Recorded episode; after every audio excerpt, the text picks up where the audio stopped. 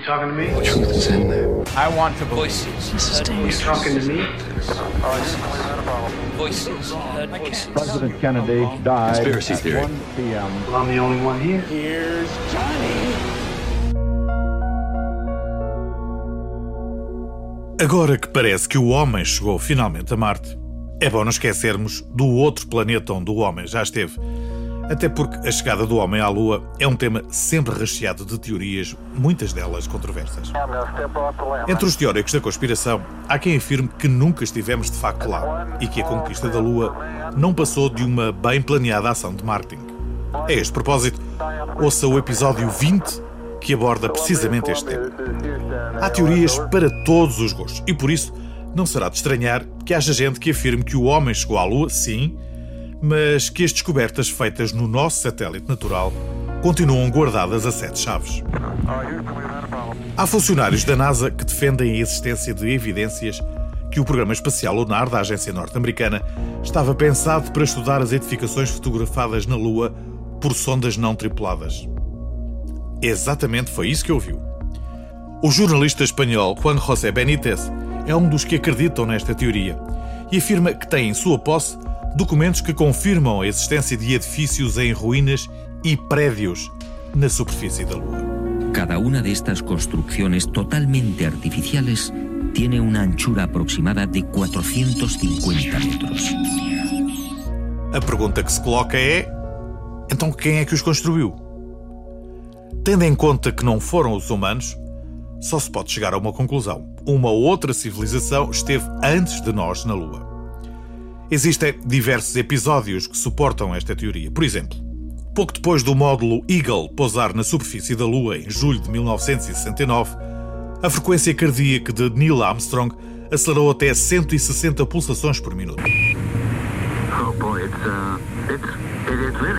Segundo a NASA, o coração do astronauta estava acelerado porque estava a recolher amostras de rocha na superfície lunar.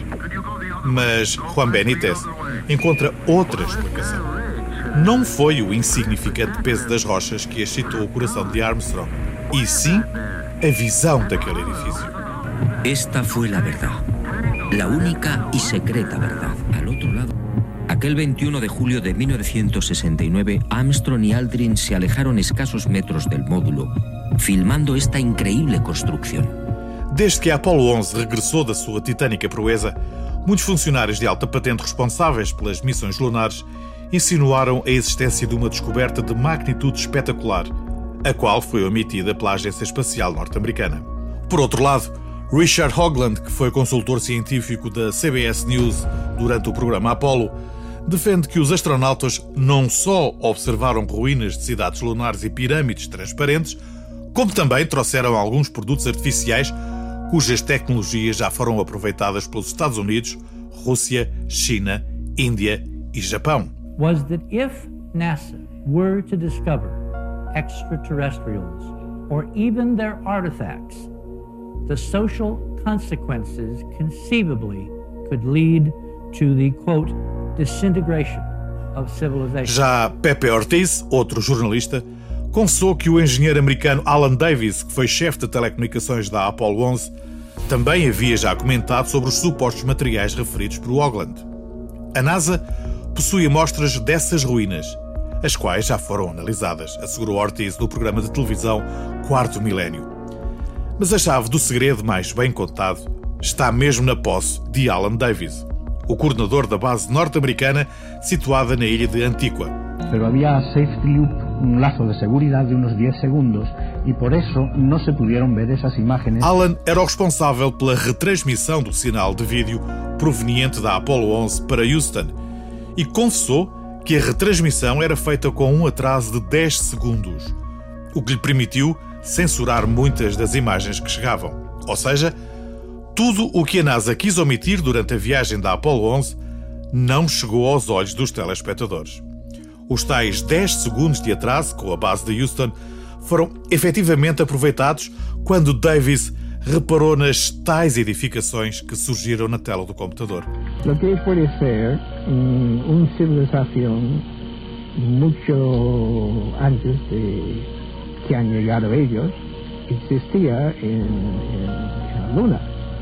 porque havia ruínas que não podia ser uma coisa de, de rocas, uma em cima da outra, etc., porque havia huecos que podia ser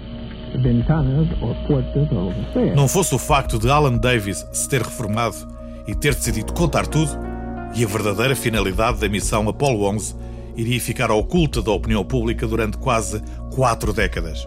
Os mais céticos dirão que tudo isto é apenas o resultado de uma mente conturbada, mas é bom não esquecer que há quem ache que o homem nunca foi à Lua, por oposição aos que acreditam na existência de bases lunares no interior do nosso satélite natural. If everything's ready here on the dark side of the moon, play the five tones.